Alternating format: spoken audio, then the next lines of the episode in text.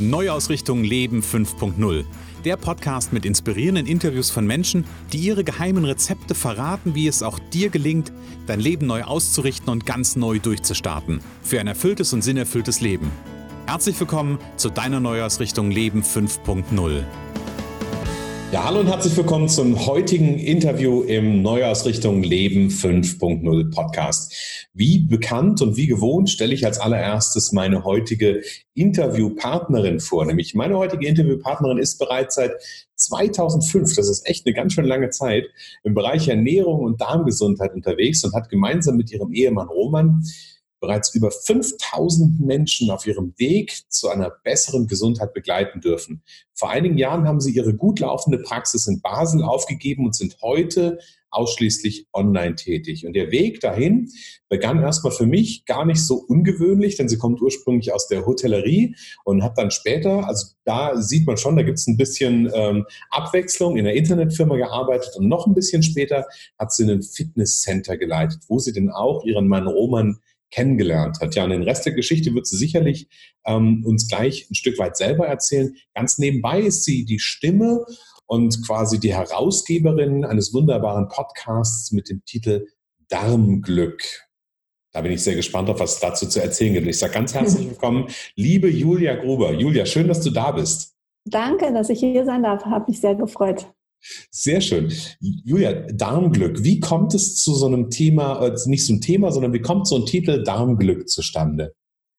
Naja, für mich war das halt immer klar, dass das irgendwie, dass die Ernährung alleine oder der Darm alleine halt nicht das Thema ist, sondern dass es auch um Lebensstil und Einstellungen, Gedanken, solche Dinge geht. Das ist mal so der eine Aspekt vom anderen. Und der andere Aspekt ist, dass ich einfach der Überzeugung bin, wenn du nicht gesund bist, bist du, ist es schwer glücklich zu sein, sagen wir es mal so. Und dass eben ein gesunder Darm auch zu deinem Lebensglück beiträgt. Okay. Also es geht nicht nur um den glücklichen Darm, sondern es geht um die Auswirkung des Glücks auch auf den Darm. Ja, so ungefähr, genau. Oder die Wechselwirkung von beiden. Also äh, ich sage immer, die Ernährung ist ein gutes Tor, Eingangstor sozusagen, um in diese Welt der Persönlichkeitsentwicklung reinzukommen weil für viele ist es halt, geht es über den Körper und mhm. ähm, oftmals ist da ein gewisser Leidensdruck, der dann halt bewirkt, dass ich merke, nee, irgendwie, ich bin nicht mehr fit, ich bin ständig müde, ähm, mhm. ich habe Schmerzen, ich habe Dinge, die irgendwo benebeltes Gefühl im Kopf zum Beispiel, ist auch so eine Sache, ne?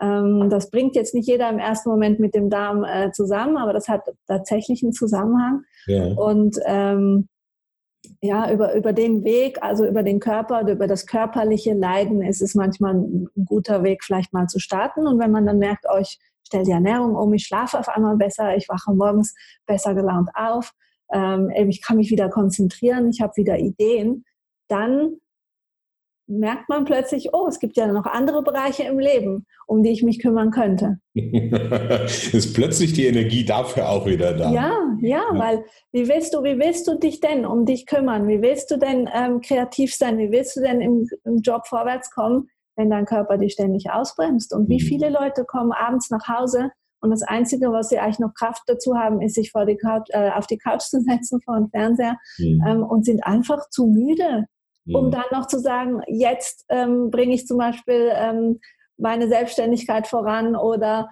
äh, jetzt äh, schreibe ich mein Buch. Das geht nur dann, wenn du irgendwo dich gut in deinem Körper fühlst. Ja, und wenn das ist, hat ja auch, glaube ich, viel mit, mit dem Thema Energiehaushalt ja dann auch zu tun. Und ich glaube, dass man das ja durchaus auch über das Thema ganz gut noch steuern kann an der Stelle. Definitiv. Und also wir sind gemacht aus dem, was wir essen. Das können wir nicht wegdiskutieren. Ja, richtig, genau. Julia, nochmal, schön, dass du da bist. Darmgesundheit und Darmglück, da werden wir uns im, im Weiteren noch äh, sicherlich noch ein bisschen drüber unterhalten. Ich habe eine Einstiegsfrage. Du hast mir gerade einen schönen, du hast mir gerade einen schönen Bogen aufgemacht. Du hast nämlich von dem Körper gesprochen ähm, und quasi wie sich das anfühlt. Und ich habe eine Einstiegsfrage an alle meine ähm, Interviewpartner und die Frage ist, wenn du so dein, dein Leben momentan so, wie du es momentan erlebst, so für dich so ein Stück Revue passieren las, lässt und mal in dich reinspürst, wie fühlt denn sich das im Moment für dich an, dein Leben? Aufregend und ähm, gut, einfach, äh, wie soll ich sagen, Ich bin gespannt, was alles kommt und ich freue mich, äh, das umzusetzen, was mir so durch den Kopf geht. Und es fühlt sich auch, je älter ich werde, hat sich jetzt blöd an, aber es fühlt sich vielleicht auch ähm, irgendwo zielgerichteter an. Okay. Und wenn du dieses aufgeregt und gut, wenn du das beschreibst, wo, wo wie merkst du körperlich, dass das aufgeregt und gut ist? Wenn du da so reinspürst, gibt es dafür für dich so, manchmal ist es ja warm, kalt, heiß, weit, eng. Gibt es da irgendwie für dich, wo du sagst, so, ah, das, das spüre ich im Körper und dann weiß mhm. ich, dass das, dass das diese Qualität hat? Also für mich ist gutes Gefühl, hat sehr viel mit Weite zu tun und eben auch Offenheit, Gelassenheit. Ähm, so dieses nicht nur Glauben, dass es gut ist, sondern dieses körperliche Wissen, mhm. dass ich am richtigen Gefühl, Ort bin. Was aus dem Gefühl herauskommt. Ja. ja. Ja. sehr cool. Sehr cool. Ja, das ist, ähm, kann, ich, kann ich sehr gut nachvollziehen. Und bei mir, als du das gesagt hast, ähm, du hast gesagt, auf, aufregend, habe ich bei mir so nachgespürt und habe so ein Kribbeln gemerkt. Irgendwie so, sowas, das war es bei mir, muss ja bei dir ja. gar nicht matchen, ne? gar, nicht, gar nicht passen. Ja, sehr spannend. Liebe Julia, ähm, erzähl uns doch mal ein bisschen, ich, ich, ich bin ja in dem Podcast, mache ich ja gerne so ein Stück weit eine, eine, eine Handskizze, äh, sage ich jetzt einfach mal, von Lebensgeschichten und gucke gerne so ein bisschen dahin. Und ich habe ja so ein bisschen angeteasert schon, äh, wo du herkommst mit, äh, mit dem Bereich der Hotellerie, dann Fitnesscenter, eine Internetfirma, dein Fitnesscenter. Erzähl uns ein bisschen was über dein Leben. Wo kommst du eigentlich her? Was ist dein Hintergrund? Was ist dein Background? Okay, also ähm, wo komme ich her? Ursprünglich bin ich in, in Paderborn in Nordrhein-Westfalen geboren. Ja, bei mir ähm, relativ um die Ecke. ja, genau. Mhm. Und meine Mutter ist Deutsche, mein Vater Schweizer und er ist dann relativ bald halt wieder, wollte er zurück in die Schweiz und dann sind wir natürlich alle mitgegangen. Mhm. Und ähm, aber deswegen fragen mich manchmal die Leute, warum sprichst du so gut Hochdeutsch? Ja, deswegen. Also ich kann mhm. natürlich schon Schweizerdeutsch sprechen, respektive das ist, würde ich dann sogar als meine Muttersprache bezeichnen, aber mhm. Hochdeutsch geht auch. Schade, ich hätte gern ein bisschen mehr Schweizerdeutsch dabei, aber ist alles gut. Ja, du, wenn gern Schweizerdeutsch rede, ist überhaupt kein Problem. aber es könnte ein bisschen schwierig werden mit dem Richtig. Verstehen. Das Lustige ist ja, dass viele Deutsche denken, wenn wir Schweizer Hochdeutsch sprechen, weil viele Schweizer ja auch so einen, einen Akzent dann haben, das ja. wäre schon Schweizerdeutsch, aber nein, das ist dann nicht. Ist noch ein bisschen mehr, ja. Das ist ein bisschen schwieriger zu verstehen. Ja, ja und dann ähm, bin ich lange in Zürich aufgewachsen und habe aber nach meiner Ausbildung dann, also nach Gymnasium, bin ich dann ähm, in meine Hotelfachschule in Lausanne gegangen, mhm. habe meine Ausbildung auf Französisch gemacht, äh, teils Englisch und bin äh, während der Ausbildung, also ein Grund, warum ich mich fürs Hotelfach entschieden habe, war, ähm, ich wollte irgendwas mit Sprachen machen. Ich bin würde ich mal sagen, talentiert, was Sprachen angeht. Also ich spreche Italienisch, Spanisch, Englisch, Französisch. Und ähm, das war mir irgendwie so ein Anliegen. Ich war auch immer sehr neugierig, bin ich immer noch. Also mhm. ich, ich mag gerne, ähm, ich mag reisen, ich mag neue Leute kennenlernen, ich mag mich austauschen. Und dafür hatte ich so das Gefühl, weil mein erster Impuls war gewesen, Jura zu studieren. Da bin ich sehr froh, dass ich das nicht gemacht habe. ähm, es war irgendwie zu meiner Zeit war das ungefähr, wenn du nicht weißt, was du machst, dann studierst du halt Jura. Mhm. Ähm, ja, ich glaube, da wäre ich falsch am Platz gewesen. Okay. Und ähm, ja, und so habe ich dann Hotelfach gewählt, auch weil äh, in meiner Familie war Essen immer sehr wichtig. Meine Mutter kocht sehr gut und mhm. äh, mein Vater isst sehr gerne, wobei er könnte auch gut kochen, aber er hat es halt nicht so gemacht. Mhm. Aber letztlich war das halt immer so ein Thema. Mein Bruder ist dann auch Koch und Kellner geworden, also wir sind irgendwie beide so in dem Bereich gelandet. Okay. Und im Nachhinein war es auch eine gute Ausbildung. Also ich habe nicht lange in der Hotellerie gearbeitet. Ich habe dann anderthalb Jahre in Florida gearbeitet, in einem großen Resort, mhm. äh, was mir sehr gut gefallen hat. Mhm. Und danach bin ich aber raus aus der Hotellerie und ähm, bin halt zurück in die Schweiz gekommen und halt, war da irgendwie nicht so inspiriert von der Schweizer Hotellerie jetzt im Vergleich halt, wie das in den USA war und mhm. wusste dann gar nicht wohin und bin durch Zufall oder ja, ich glaube nicht so richtig an Zufälle, aber äh, bin dann halt in eine Softwarefirma gekommen und von dieser Softwarefirma dann, ähm, die ist dann pleite gegangen in eine Internet. Firma und habe mhm. ja so halt auch viel gelernt. Ich hatte einen tollen Chef, ähm, der mich sehr gefördert hat, der mit, mit dem ich auch wirklich wie im, im Team gearbeitet habe. Also ich war Office Managerin, habe viel über eben auch Marketing und Webseiten und Newsletter und ähm, Human Resources gelernt. Also ich mhm. war, war eigentlich sehr breit gefächert und hat mir auch riesigen Spaß gemacht. Wir haben in der Zeit auch fusioniert mit einer anderen Firma. Das war auch sehr, sehr spannend, okay. Okay. das mal so zu erleben. Ähm, und ja, bin dann da weg, weil ich äh, noch eine Weltreise machen wollte. Ich hatte so das Gefühl, ähm, ich war irgendwie, ich weiß gar nicht mehr, Anfang 30 und hatte so das Gefühl, wenn ich es jetzt nicht mache, dann mache ich es nie, mhm. weil ich hatte keinen Partner, ich war in dem Sinn ungebunden und ähm, hatte das bei meinem Bruder gesehen, der war oft reisen und immer, er ist halt immer sehr, ähm, ich sag mal, mit Rucksack und wenig Geld unterwegs gewesen. Und dann mhm. hatte ich irgendwie so das Gefühl, vielleicht kann ich das ja auch.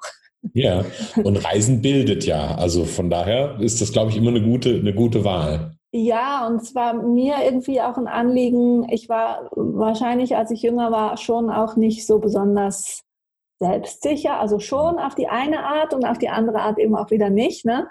Und ich glaube, für mich war das wie so irgendwie der Beweis, kann ich das? Ne? Und ähm, schaffe ich das? Und dann ich, bin ich auch tatsächlich, ähm, ich glaube, es waren acht oder neun Monate, ähm, jetzt nicht durch, um die ganze Welt, aber vor allem halt ähm, Südostasien. Also ich habe in äh, Hawaii angefangen, Australien äh, drei Monate und dann Südostasien und habe wirklich ziemlich viele Länder gesehen und war ja. auch oft alleine und ähm, habe aber unterwegs natürlich auch immer wieder Leute kennengelernt und ja. Habe da sicherlich auch gelernt, was es bedeutet, wenn man selber Entscheidungen treffen muss. Ne, wenn du alleine reist, musst du jeden Tag selber überlegen, was mache ich heute. Mhm. Und was total spannend war auch ähm, zu sehen, das kann anstrengend sein. Mhm. Ne, also es war ja quasi Ferien, es war ja Spaß. Ja. Aber die Anstrengung war manchmal wirklich so, was mache ich heute? Wo gehe ich hin? Was ist meine nächste Destination? Ich hatte ja auch nicht wirklich das so richtig vorausgeplant, wo ich dann überall übernachte und so weiter. Und so dieses, also da, es gab Phasen, wo ich dann wirklich gesagt habe, jetzt muss ich mal eine Woche irgendwo bleiben Mhm. Nichts tun und vielleicht einfach lesen und mich den ganzen Tag in den Café setzen. Und nicht jedes Mal überlegen, wo geht es jetzt wieder hin, wo. Ja, oder was äh, könnte ich noch angucken oder was könnte ich noch anstellen, was könnte ich noch erleben, äh, sondern einfach mal zu sagen, äh, ja, ich mache jetzt einfach mal nichts. Das nennt man, glaube ich, Freizeitstress, oder? ja, genau. Ganz genau. Ganz genau. Ja, und okay. Dann. Also das, das heißt, dass das Thema Ernährung, also finde ich, finde ich gerade ganz spannend. Äh, also ich, ich kenne ja, ich weiß ja ungefähr, wo du heute stehst und mhm. deswegen finde ich es immer so spannend zu gucken, wie ist denn der Weg dahin.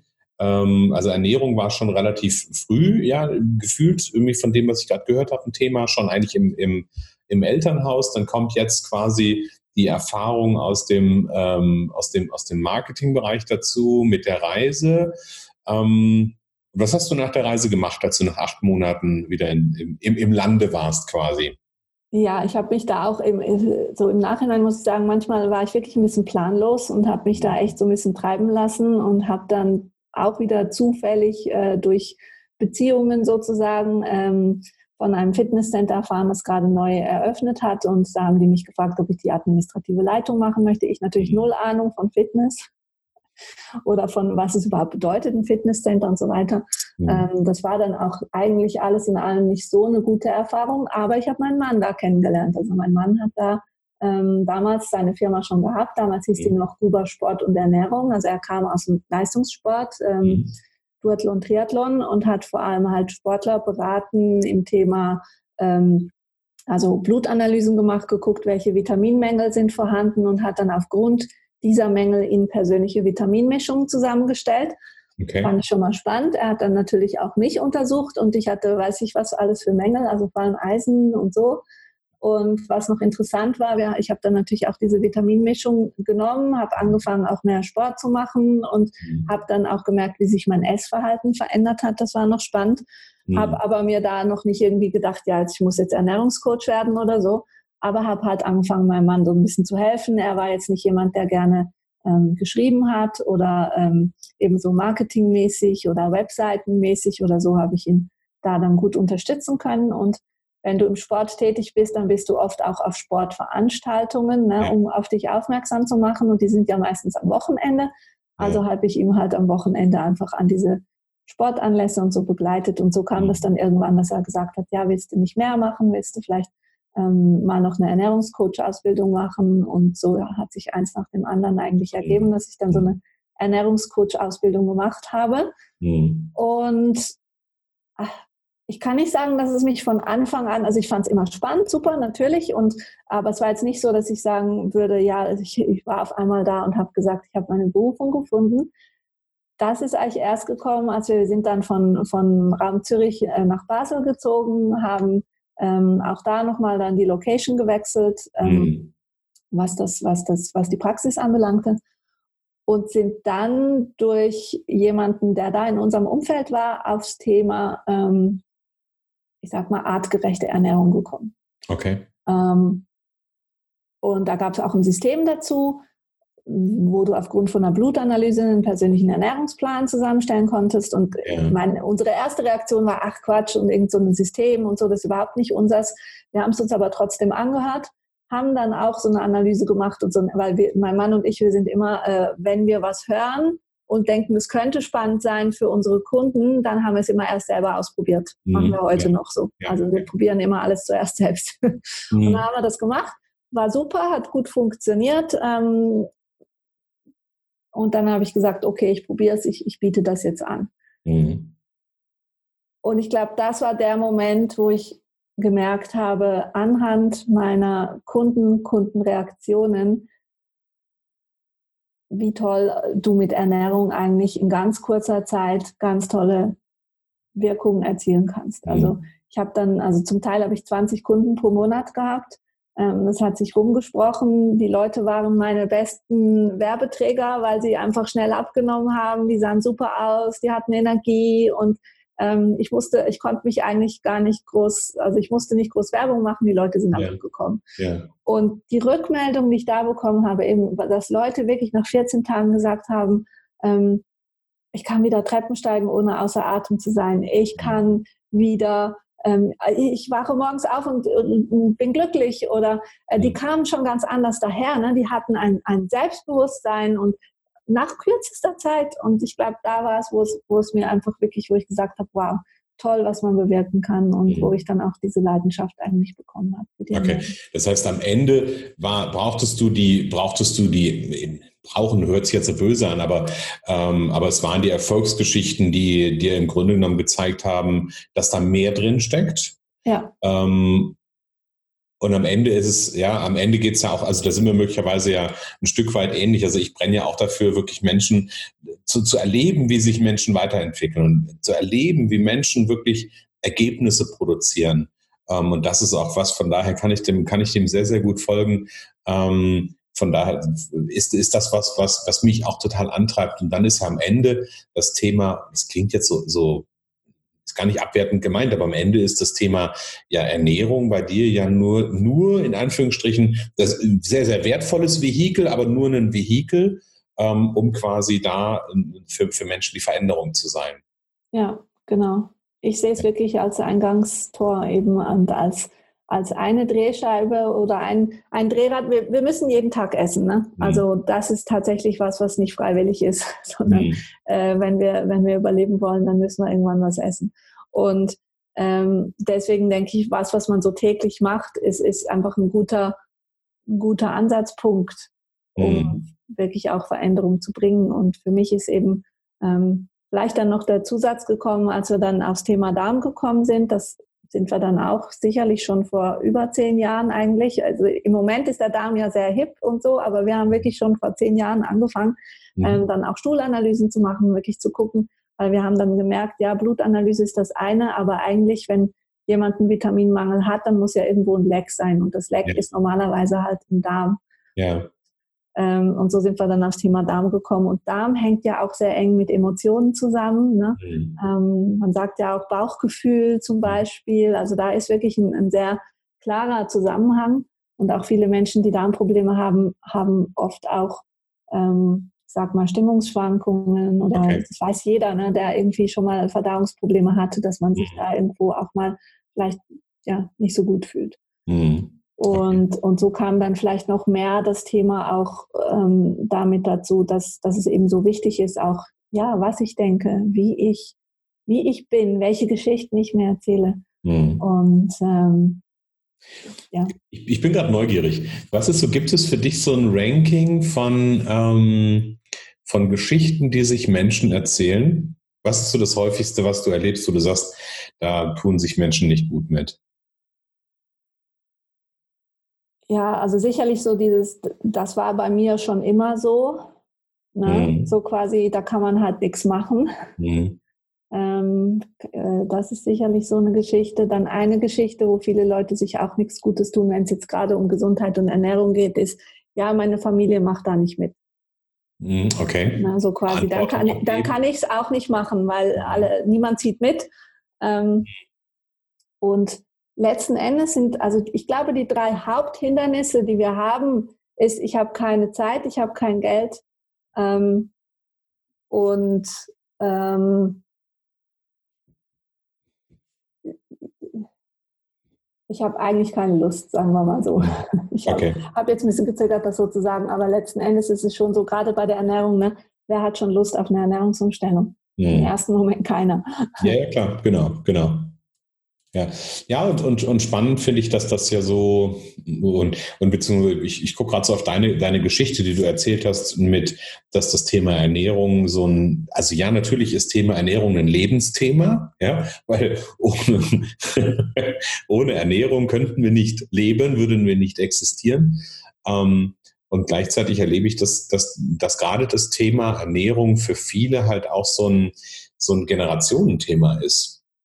Du hast ja auch gesagt, im Grunde genommen irgendwie war das für Mama und Papa grundsätzlich das Thema Kochen wichtig, Essen wichtig. Ähm, und das ist das, was ich immer wieder erlebe, dass das für Menschen wirklich so ein Generationenthema ist. Und ganz häufig, ähm, ganz häufig erlebe ich so in Gesprächen, ähm, wenn es gerade um so ein Thema mal so am Rande geht, ich habe das ja im Coaching hier und da mal am Rande, dieses Ernährungsthema oder das Abnehmen-Thema oder was auch immer, dass mir viele erzählen, ja, ähm, das war bei meiner Mama auch schon so. Die hat auch immer damit gekämpft. Die hat immer oder bei meinen Eltern oder bei meinen Großeltern. Ja?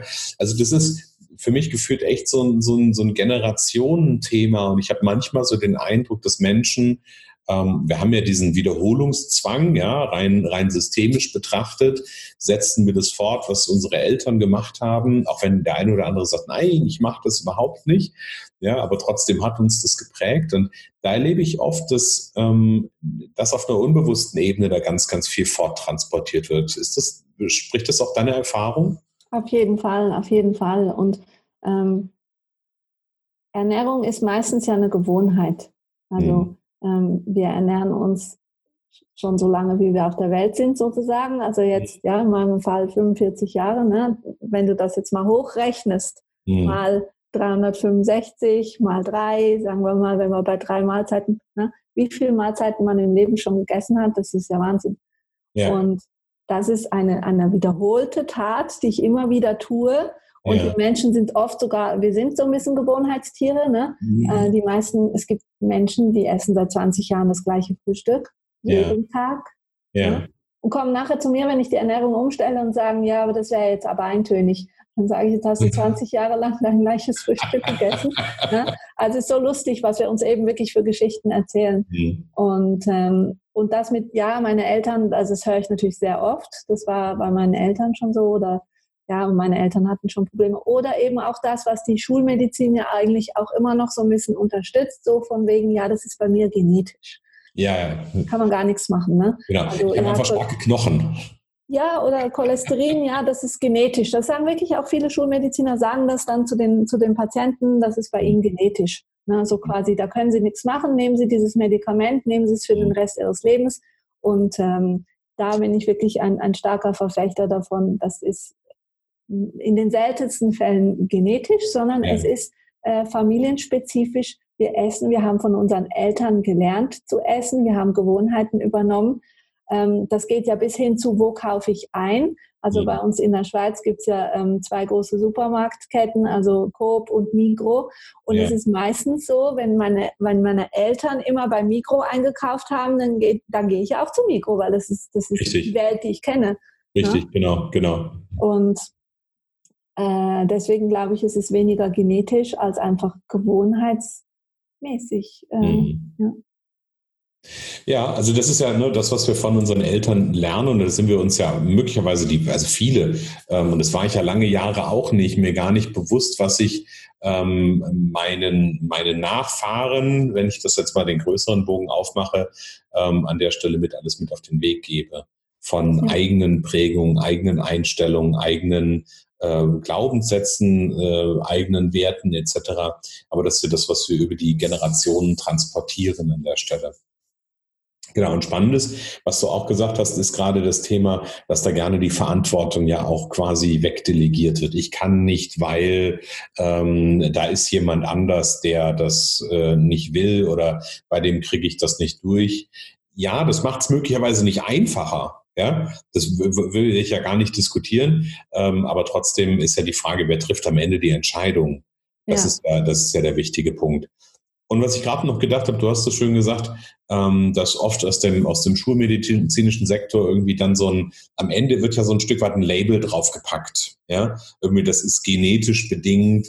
Ähm, ich sehe das, ich sehe das in, in meinem Bereich nicht, also ich will nicht sagen, dass ich das extrem häufig sehe, aber in meinem Bereich ist ja so die Frage nach, ähm, zum Beispiel, wenn du jemanden sagst, der, der einen, einen Burnout hat, das ist ja genau das gleiche, der gleiche äh, Tenor, nämlich da wird ein Label draufgepackt, was irgendwas erklärt, was die Leute aber nicht in die Aktivität bringt. Ja? Wenn mir jemand sagt, irgendwie, ja klar, bei dir ist das so mit der Ernährung, weil das ist so genetisch so bedingt, dann dann bleibt bei den Menschen nichts anderes, als sich zurückzulehnen und äh, zu sagen, ja, ja, dann ist das bei mir halt so. Mhm. Ja, wenn, wenn Menschen hören, sie sind, sie sind ein Burnout-Patient, ja, stimmt, oh, es geht, ist, bei mir ist halt einfach so, ich bin halt einfach.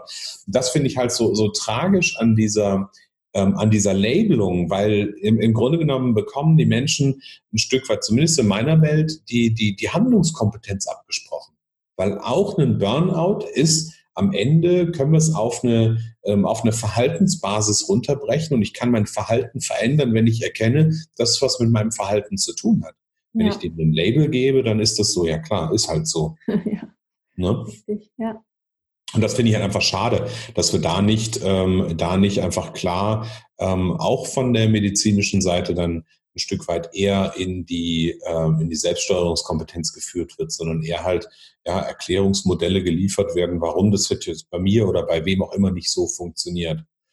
Ja, es ist am schade. einfachsten so und äh, ich glaube auch, dass viele von uns, wir wollen es ja auch so haben. Wir wollen ja gerne eine Diagnose haben und wir wollen eine Pille haben, die das wegmacht sozusagen oder genau. im, Griff hat. Und da sind wir wieder bei der Eigenverantwortung angelangt, genau. ähm, wo es einfach darum geht, glaube ich das oder glaube ich es nicht, nehme ich es ja. in die Hand oder nehme ich es nicht in die Hand.